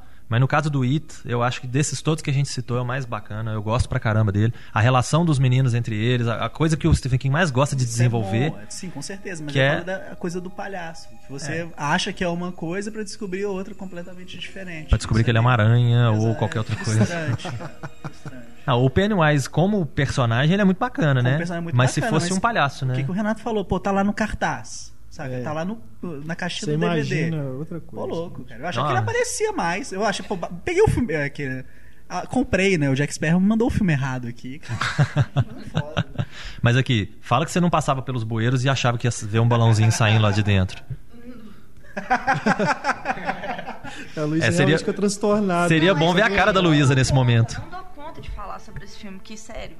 Foi dois filmes que traumatizou a minha infância, assim, de um nível. Foi o It e o Estranho Mundo de Jack, do Tim Burton. Que isso? Juro, juro. Eu ficava assim. Foi aí que eu comecei a gostar de musicais. Qual que é o problema do estranho mundo de Jack? Só porque ele é eu, estranho? véi, eu tinha cinco anos e, tipo assim, aquele, aquela caveira gigante, sei lá, sabe? Era muito bizarro, aquelas músicas meio fúnebres, sabe? O, o aspecto daquele filme sempre. Não, me dá um medo do caramba aquele filme, sério. É, Bom, o, o Jack é assunto para outro podcast, né? Vamos entrar nele não, porque melhor não. Então, nessa questão do tempo, é, eu acho que um pouco, sofre um pouco, assim, as minisséries sofrem um pouco essa questão de ser um pouco arrastado, assim, questão de ser 3 horas, 4 horas, né? Eu acho que o It sofre esse problema e o Fenda no Tempo também, que apesar de ser um, um filme que eu vi quando criança e marcou, assim, até hoje eu, eu lembro dos, dos Langoliers, né? É, os efeitos especiais são terríveis. É o Pac-Man, né? Vem comendo É, o assim. Pac-Man. Mas é um filme que sofre, assim, com, com problema de, de, de dinheiro mesmo, né? De produção. As atuações não são boas de muitos atores ali. E acho que de- tinha que ser mais aproveitado, sabe? Acho que dava pra fazer alguma coisa bacana. Que a história é bacana, a história do Fenda no Tempo. É, às vezes eu acho assim, é, é, é justo, né? Eu acho bacana fazerem uma minissérie, não um filme, porque às vezes é história demais pra você compilar ali num filme só de duas horas, duas horas e meia, por exemplo. Então é o caso agora do Under the Dome, né? Que é mais recente e que provavelmente, quem sabe no futuro próximo, se a gente ainda vivesse nesse regime de VHS né, e tudo, seria o destino de Under the Dome. Talvez eles fossem pegar os episódios, cortar uns pedaços e lançar como um filme de quatro horas ou qualquer coisa desse tipo. Né? Mas, às vezes, tem filmes para televisão que são mais interessantes, por, pelo fato de não serem tão longos, como é o caso, que seria né, o próximo na lista temporal aqui, que seria Às vezes Eles Voltam, que é um filme bem bacana, é um filme mais curto, mais objetivo, que é baseado num conto, e funciona, né? Muito bem. Com, acho que se eu não me engano, Tim Matheson, que é o, o protagonista, que é um cara também que eu não conhecia muito, que eu comecei a ver mais filmes com ele depois. Era, né, a, o talento do Stephen King para mim, né? Eu, eu via o filme, gostava do ator e começava a seguir aquele ator. Aí eu ia criando ramificações, né? Agora eu acompanho o ator do tal, o ator do tal, o outro. O, esse cara, se eu não me engano, fez aquele Enterrado Vivo, que também é muito bacana. Qual? O, o Tim Matheson. Não, o Tim Matheson. Não, não. Ah, tá. Eu sou um pouquinho mais velho, Luísa. Esse é do Cinema em Casa. Esse é do Cinema em Casa do Tem SBT. uma porrada de título em português, não é só enterrado vivo, não. Tem mais título? É morto. Como é que é, cara? É mais de um título, cara. Ah, eu só me É lembro morto do. Teve até uma sequência ruim também, que era mulher ao invés de ser um Puta, homem e tal. Mas isso, esse, esse às vezes eles voltam também é muito bacana porque tem a coisa do. Acho que o Stephen King põe um pouco disso também, que ele tem um irmão, né, mais velho. Então ele sempre se relaciona com. Tem sempre um relacionamento de irmãos nas histórias também. E no às vezes eles voltam é o ídolo dele, né? O, o irmão mais velho é o cara que ele tem em alta consideração e o cara que morre. Então aquilo vira um trauma, né, para a vida dele. Aí a, a história vai se desenvolvendo até o eles do título voltarem, que é bacana também. Então acho que vale a pena correr atrás aí das vezes eles voltam.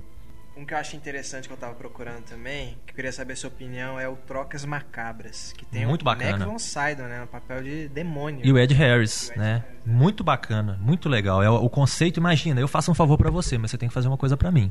Aí eu faço coisas que não me trazem benefícios, mas eu coloco você pra infernizar a vida do Túlio e peço o Túlio pra infernizar a Luísa. A Luísa já vai lá na casa do Renato que vai ter que sacanear você, Antônio. Então é aquele negócio, eu vou Pô. causando caos De na que cidade. 93, se eu não me engano. 93. É um filme muito bacana, muito bem feito, né? Não tem assim efeito especial, não tem nada, não demanda nada, não tem monstros, tem o capeta, né? Mas ele na, na pele de um velhinho simpático, dono de uma lojinha, né? Pô, vamos ver, o Max von Sydow. Você tem com- com- O que, que você define, é, define como simpatia aí? Ele é o Padre Mary. cara. Ele é o Padre Mary. Pô, vamos lá, o Padre Mary é assustador, cara. Pô, mas eu penso nele como uma figura que veio pra salvar, né? Não, É. figura do bem, mas...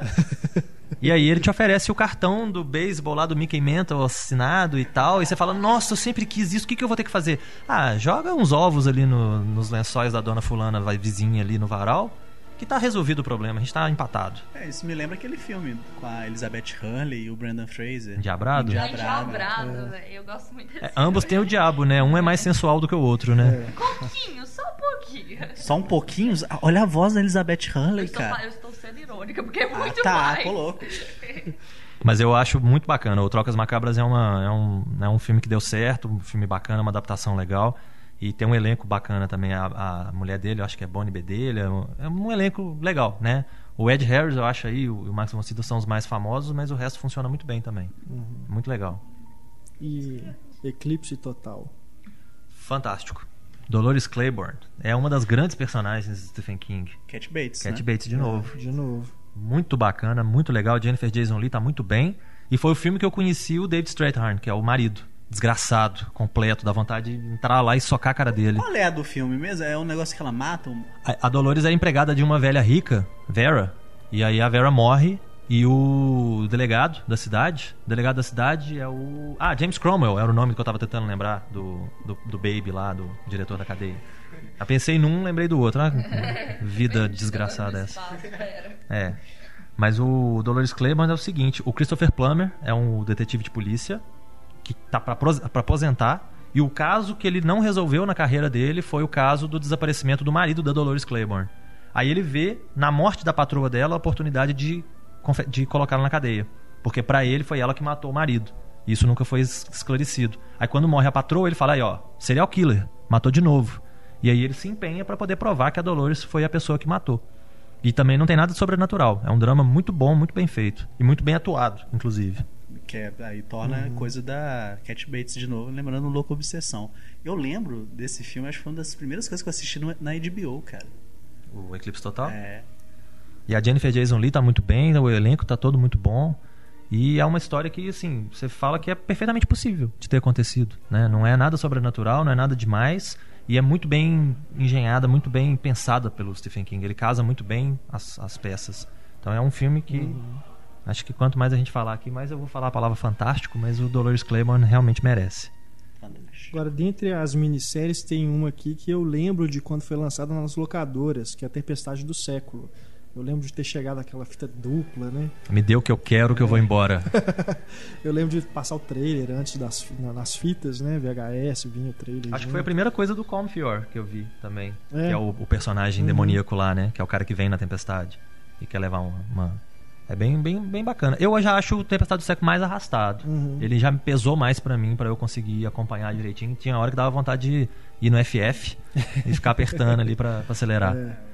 Casa Vermelha aí, eu fiz isso, cara. Eu era moleque. Ah, não, quero acabar essa merda logo.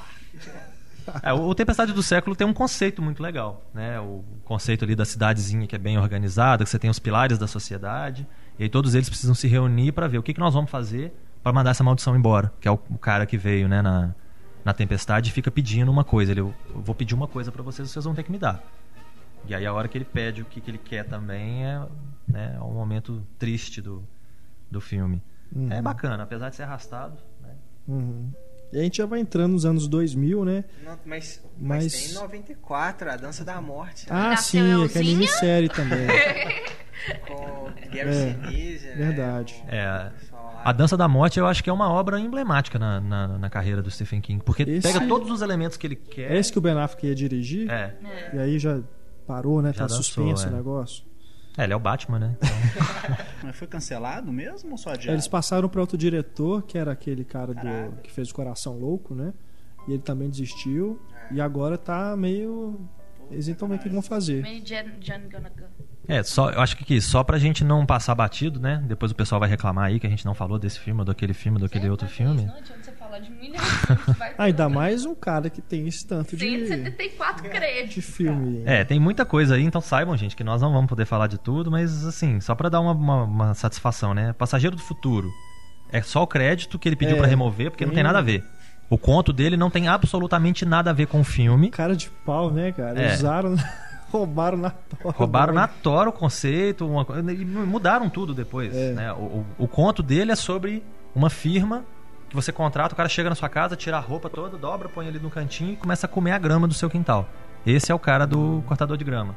E o cara do cortador de grama. Peraí, peraí. Eu ouvi é. isso direito? Ele come Ouviu? a grama? Isso, gente, isso. Ele come a grama. É. E no. No filme não tem nada a ver, né? No filme ele disso. pega o cara do cortador de grama e é. começa a ferrar com a cabeça dele lá com as coisas tecnológicas, Pierce Brosnan, inclusive, é. né? Que é aquele o... filme que ficou famoso na época por causa da realidade virtual. É. Né? Hoje você vê aqueles efeitos é uma coisa terrível, né? É igual Tron, né? É. é. Não, sim. O problema de Tron, assim, sem, sem entrar muito na questão, para não fugir do tema, mas ele é um marco de efeitos especiais, porque quanto filme mesmo, história assim, nunca me, me cativou é, muito, não. É, nem um novo também. É, história também não. péssima. É. Mesmo com com todos os recursos que um primeiro não teve. É. é. e o Passageiro do Futuro ele vai indo, vai indo, vai indo, chega num, num ponto que parece que ele já não sabe mais o que fazer com a história. Aí Sim. Do, do finalzinho ali. Faz uma sequência. É. Aí descamba, tem sequência. O Sonâmbulos é muito bacana. Sonâmbulos foi escrito pelo Stephen King. É aí pisando na, na jaca mesmo do, do sobrenatural. Ele criou uma raça de criaturas alienígenas, que são esses sonâmbulos do, do filme. Então é, é, um, é um conceito bacana de, de, ter uma raça ali que precisa se alimentar e o cara, no caso, tem uma relação incestuosa com a mãe e ele precisa trazer as vítimas para a mãe. Então ele é meio né, o chamariz assim das menininhas bonitinhas e virginais que ele traz para casa. Tem um filme do Cronenberg tem uma viagem assim, Filhos do Mal. É, é verdade. Vai, quem será que se inspirou em quem, né? Vai saber. Tem um que eu lembro que é um, um acho que um advogado que é obeso. Tem Thinner. Thinner, né? É da década de. É a Maldição do Cigano. 80, é... 90. É, mais, é um pouquinho mais Por aí, né? Por aí também. Na... é bem interessante também, que é, é uma maldição, né? Que ele vai emagrecendo, é 96. né? não para de emagrecer. John, alguma coisa, Burke, é o... Ele chegou a fazer um Robocop. Acho que ele era o terceiro. O terceiro Robocop era ele. Atrás da armadura. Ninguém sabe quem é, porque tá na é. armadura, né? Mas é bem Só, ótimo. só um parênteses que eu preciso fazer, que eu vi isso esses dias no Facebook, achei sensacional. O cara, o bofe da cueca vermelha do Iluminado é o Darth Vader, cara. É David Prowse? Aham. Voltamos. Eu estava com saudade desses momentos tulianos dos podcasts. Daqui a pouco ele vem com as bandas de pagode dele aí, né? E agora ele tem alguém pra defender. Lá vem o molejão. Não, não, não. Tem, tem um filme que não sei se a gente vai comentar porque ele é ruim, que é o 1408.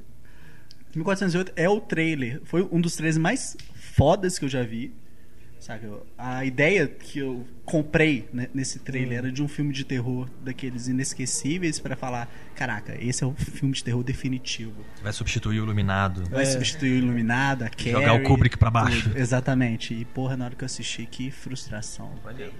Nossa. É, eu não acho tão ruim, não. Porra. Eu até gostei, Nossa, né? o tra... Cara, Tem o se o John filme é fosse muito trailer. O John Cusack, Samuel Jackson, é, É. isso? A direção é do Michael Hofstrom. É, é o carinha do Fora de Rumo, do É.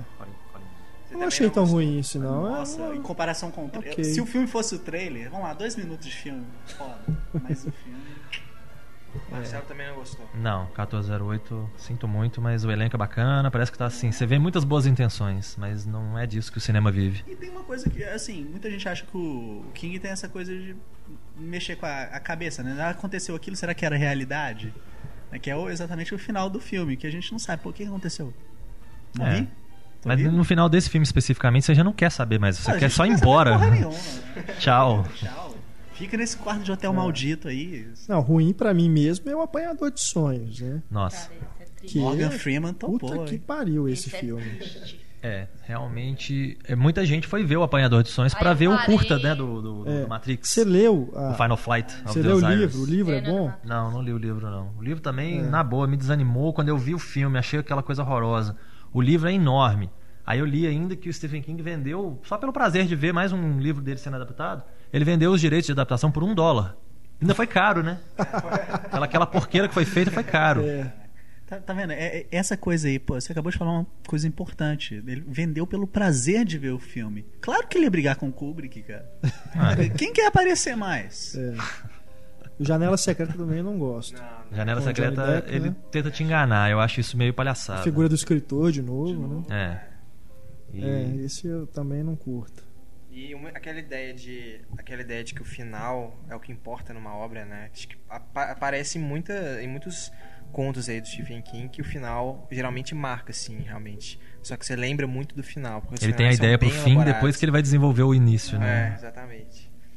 Ó, um, um dos momentos mais baixos da carreira cinematográfica do Stephen King, das adaptações, chama-se Mangler, o grito de terror, que é baseado numa máquina de costura assassina.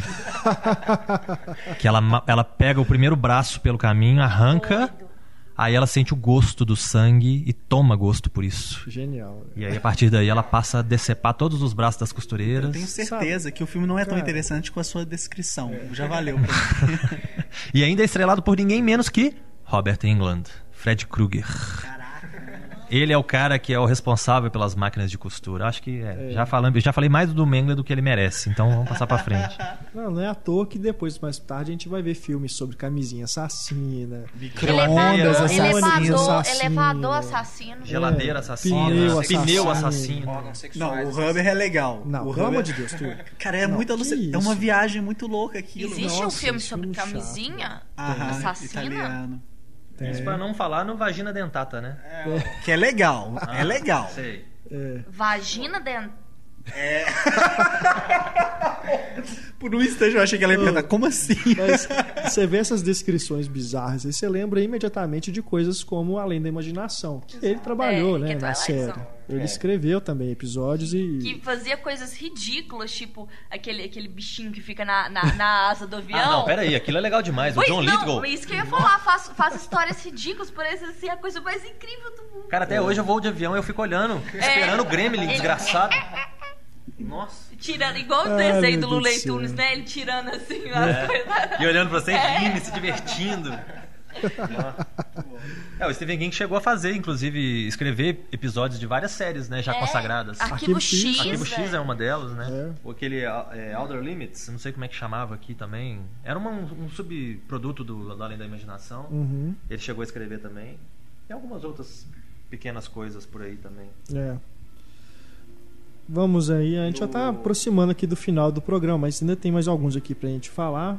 Antônio, você aqui quer lembrar qual? O Lembranças de um Verão, de É, 2001. esse é um É, drama. é né? bacana. É um drama também, é. É, Com um Anthony drama mais Hopkins. sensível, Anthony Hopkins. O menininho que cresceu, An- Anton Yelchin, que agora tá fazendo os filmes tudo, que É. fez Star Trek, fez a refilmagem da Hora do Espanto.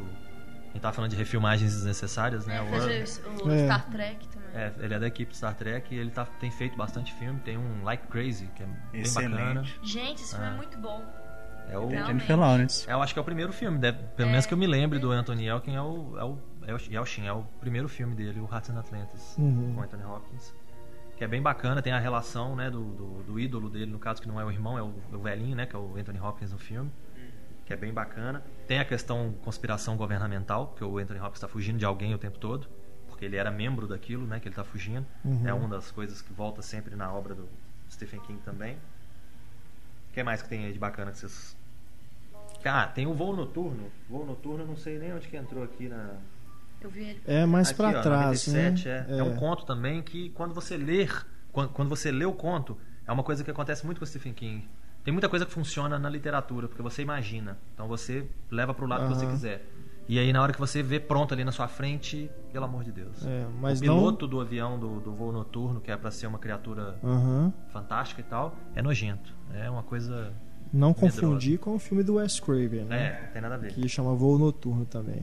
E tem um outro que é meio irmão, que é o com a Judy Foster, né? Que é o Plano de Plano Voo. de voo. É. E acho que o, o do Wes Craven com esse da Judy Foster foi lançado na mesma época, né? É. É, sim. São sim, os filmes gêmeos. próximos. Gêmeos. Esse do, do Stephen King, o Voo Noturno, acho que, se eu não me engano, é um jornalista, José Ferrer.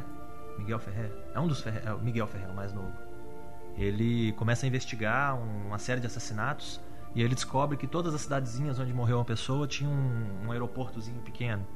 E aí ele começa a investigar quais foram os aviões que pousaram ali. Aí E o avião, o avião que matou a pessoa.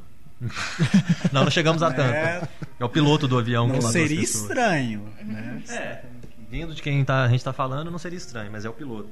Que é uma coisa horrorosa. Cara, E qual livro dele vocês acham que deveria virar filme Ficou e não faltando, virou ainda? né? Que ainda não foi adaptado. né? Ah, filme dele. Tem uma HQ dele, dizer. muito boa, né? Que é Vampiro Americano. Que é até com um, um quadrinista brasileiro. É, Rafael Rodrigues, eu acho. Do que, que Rodrigues. trata? E é, é, é, é uma história contemporânea de, de vampiro, assim, ele muda alguma coisa da mitologia, aquela coisa. Pega alguma coisa do Bram Stoker, mas faz uma coisa mais. E ficou muito legal, velho. As ilustrações são maravilhosas. E ele é um dos. dos. dos correteiristas. Ficou muito legal o filme. Ah, o- tem a Torre Negra, né? É, a que Torre Negra. É que tá. o grande passa, projeto aí que passa, nunca sai do passa papel, de né? uma mão pra outra. Não- O Ron Howard ainda tá, Tá na com isso na intenção de cabeça, fazer, é. né? mas sabe-se lá quando. Tem um que eu gosto, que é o Celular. Sim, é, é- mesmo. Esse quase é, saiu, é de né? zumbi, cara. É um filme de, é, Se você- não me engano, o Eli, Eli Roth ia dirigir. É, que eu tava conversando com o Marcelo, ele falou de outras pessoas envolvidas, né? É, o Eli Roth a- já tinha uma cara, acho que já muito saiu. tempo, é. Já tem muito tempo. É, eu acho que muita gente já passou pelo projeto. Eu, eu ouvi há um tempo atrás que tava pra, pra ser. Eu não lembro se eu tô confundindo às vezes os projetos, que é tudo baseado em Stephen King. Mas ia ter um novo encontro do John Cusack com Samuel Jackson, que a gente falou do, do quarto do 1408. Teria um novo encontro deles. Se eu não me engano, é o celular. Que eu acho que o John Cusack é um ex-militar, uma coisa desse tipo. Aí o pessoal recebe o, o sinal do, do aparelho celular e vira zumbi, uma coisa desse é, tipo. a parada do, é, é muito legal essa maneira como o zumbi, eu adoro filme de zumbi. E assim, dos livros que eu li, acho que foi o mais criativo. É, Você se transforma em zumbi através das ondas do celular.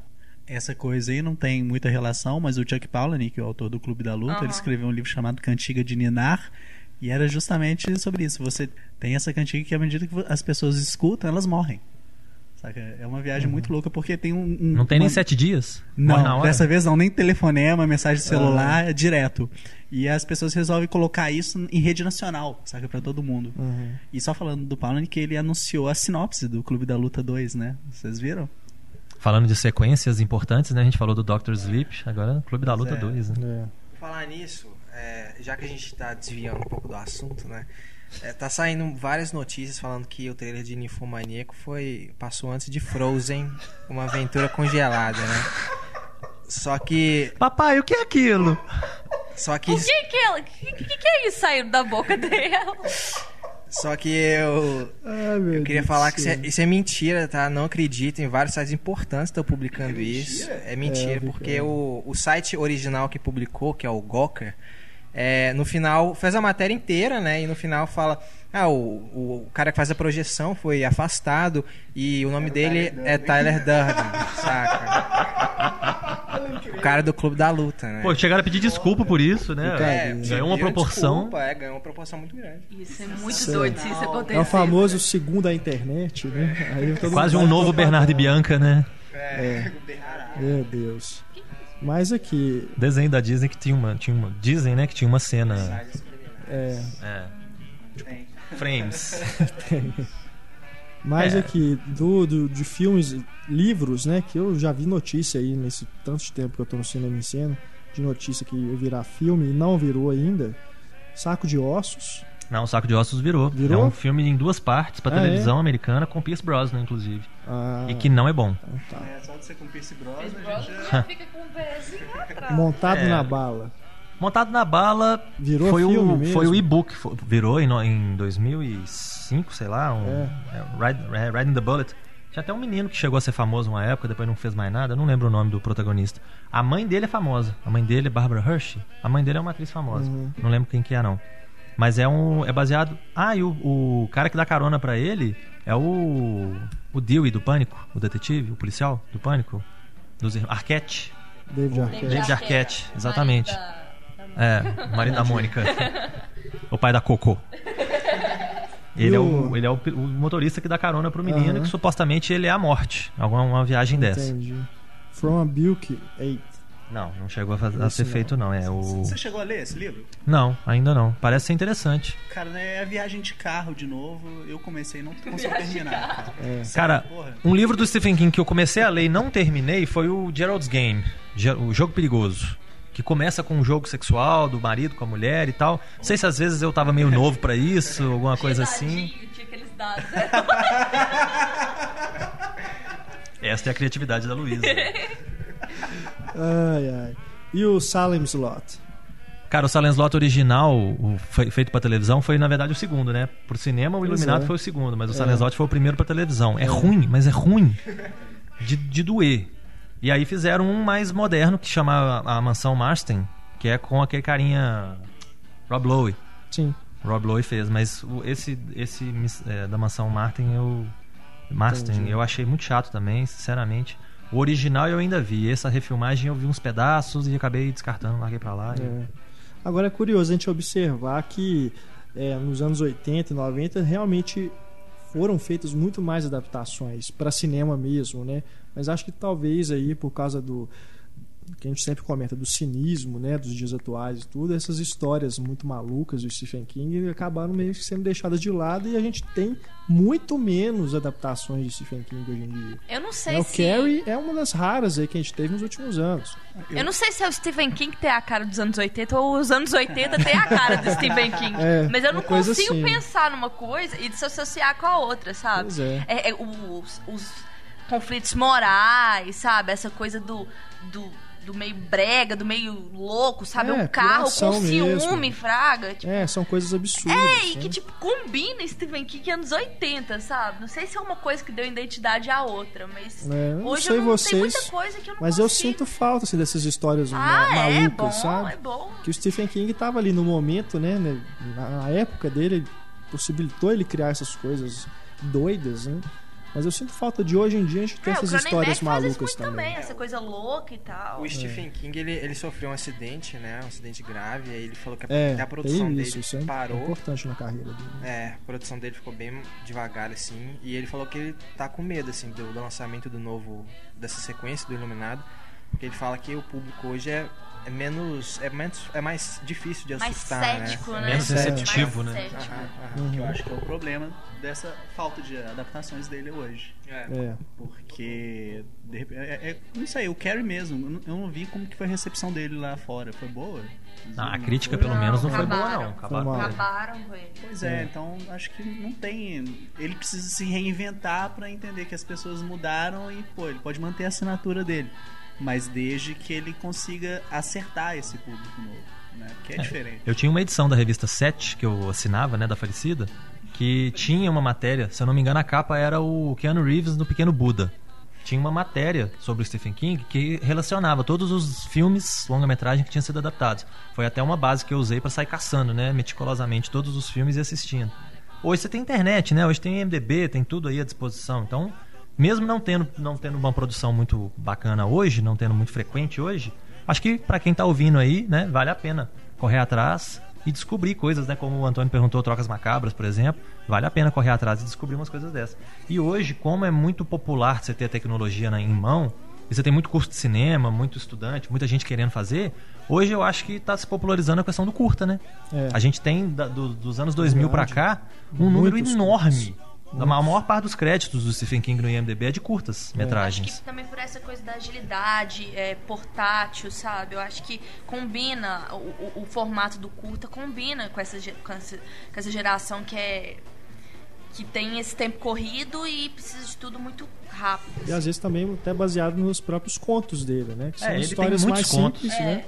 Mais, mais tranquilo de adaptar. Às vezes são histórias que não se sustentam por muito É. tempo, mas que são fantásticas como conceito ali, ó. Sim. 10 minutos, 20 minutos e tá resolvido. Uhum. Tanto que tem série, né? Tem Pesadelos Paisagens Noturnas, que é uma série que foi feita baseada em episódios muito bacanas, até na TV a cabo passou um tempo atrás, que é um livro dele muito legal.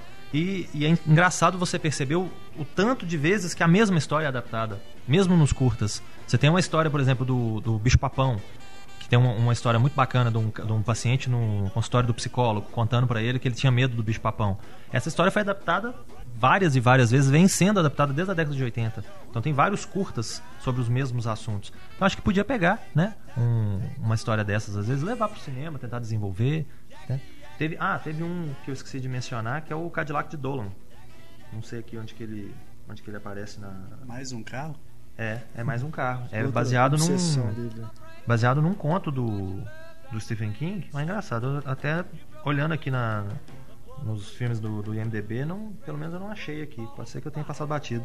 Mas o Cadillac de Dolan, ele foi com. Ele chegou a ter várias pessoas envolvidas. O Dolan chegou a ser o Sylvester Stallone por um momento.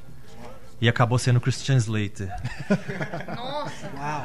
Ai, ai. que é difícil. E o, o, o carinha, o principal, que é um professor buscando vingança, é o Wes Bentley, o filho do vizinho do Beleza Americana. Que é uma história interessante. O, o cara tem a, a esposa dele morta por um mafioso que estava lá cuidando de um negócio e assim, ó, acidente, matei sua mulher, não tô nem aí. E ele fica desesperado com aquilo e ele resolve bolar uma vingança. E a vingança conta com o carro do Dolan. Por isso que a história chama o Dolan's Cadillac. Então, beleza, vamos encerrando aqui o nosso podcast especial Stephen King. Ah, uma coisa que você, você mencionou que eu lembrei agora. Eu sabia, eu sabia. Isso foi uma pegadinha. Ha! Eu só, eu só acho interessante uma, uma pequena história. Na faculdade de jornalismo, eu escrevi uma matéria num determinado semestre, estava pro, pro final já do curso, relacionando, falando dos temas que são tratados e das adaptações do Stephen King e tudo. E eu lembro que a internet caiu na faculdade e eu não consegui, na época, tava, tava se falando da adaptação do Bag of Bones, do Saco de Ossos. E não tinha ainda muita informação. Na hora que eu fui procurar informação, a internet tinha caído. Eu fui escrever no texto assim, já sobre saco de ossos, e coloquei na frente, procurar. Depois eu esqueci de voltar nisso. Terminei o texto, terminei a matéria toda, imprimi, entreguei pro professor. Ele me tirou um ponto, que foi por essa, por esse começo sem fim, e ficou por isso mesmo. Ele elogiou, falou que ficou bem escrito e tal. Até hoje está disponível. Tem um site chamado Cronópios, que, é- que o texto está publicado. Um infeliz do período da manhã conseguiu achar essa matéria no sistema da faculdade, porque eu era monitor ele também. Ele conseguiu pegar, achou o título interessante, que era simplesmente Stephen King, e entregou para o mesmo professor, o mesmo não texto, com a mesma coisa escrita lá, sobre saco de ossos procurar. O professor chegou para mim e falou assim: Olha, eu sei que é seu, mas como que eu provo? E isso deu um pano pra manga que eu vou te falar. No fim das contas, correu tudo bem, eu ganhei os pontos. O cara tomou pau no, no semestre, teve que fazer de novo. Já formou, infelizmente, a jornalista, mas né, fica aí uma anedota pra vocês. Caramba. Depois dessa. Agora pode encerrar. Marcelo, muito obrigado pela gama variada de conhecimento. De falta do que fazer, né? Vai ver porcaria assim lá longe, né? Ver porcaria é muito bom. Não, eu acho Com que pra você ter certeza, senso crítico, você é. tem que ver o ruim e o bom, né? Com certeza. Valeu demais. Marcelo, você encontra também no opipoqueiro.wordpress. Não deixem de visitar lá o pipoqueiro, né, gente? Túlio Dias, mais uma vez, muito obrigado por pela volta ao podcast em Cena. Foi um, como eu disse, foi um prazer quase sexual. E o Túlio. Quase. vocês encontram no cinemadeboteco.com.br. Cinema de boteco. Boteco com um, boteco mineiro. Vamos todo mundo beber cachaça junto. Antônio e Luísa, muito obrigado mais uma vez. Valeu. E agradeço, claro, a vocês, nossos ouvintes, pela audiência. Mandem mensagens pra gente no e-mail cinema.cinemascena.com.br e também deixar comentários aí na página do podcast. Muito obrigado, um grande abraço, até mais, tchau.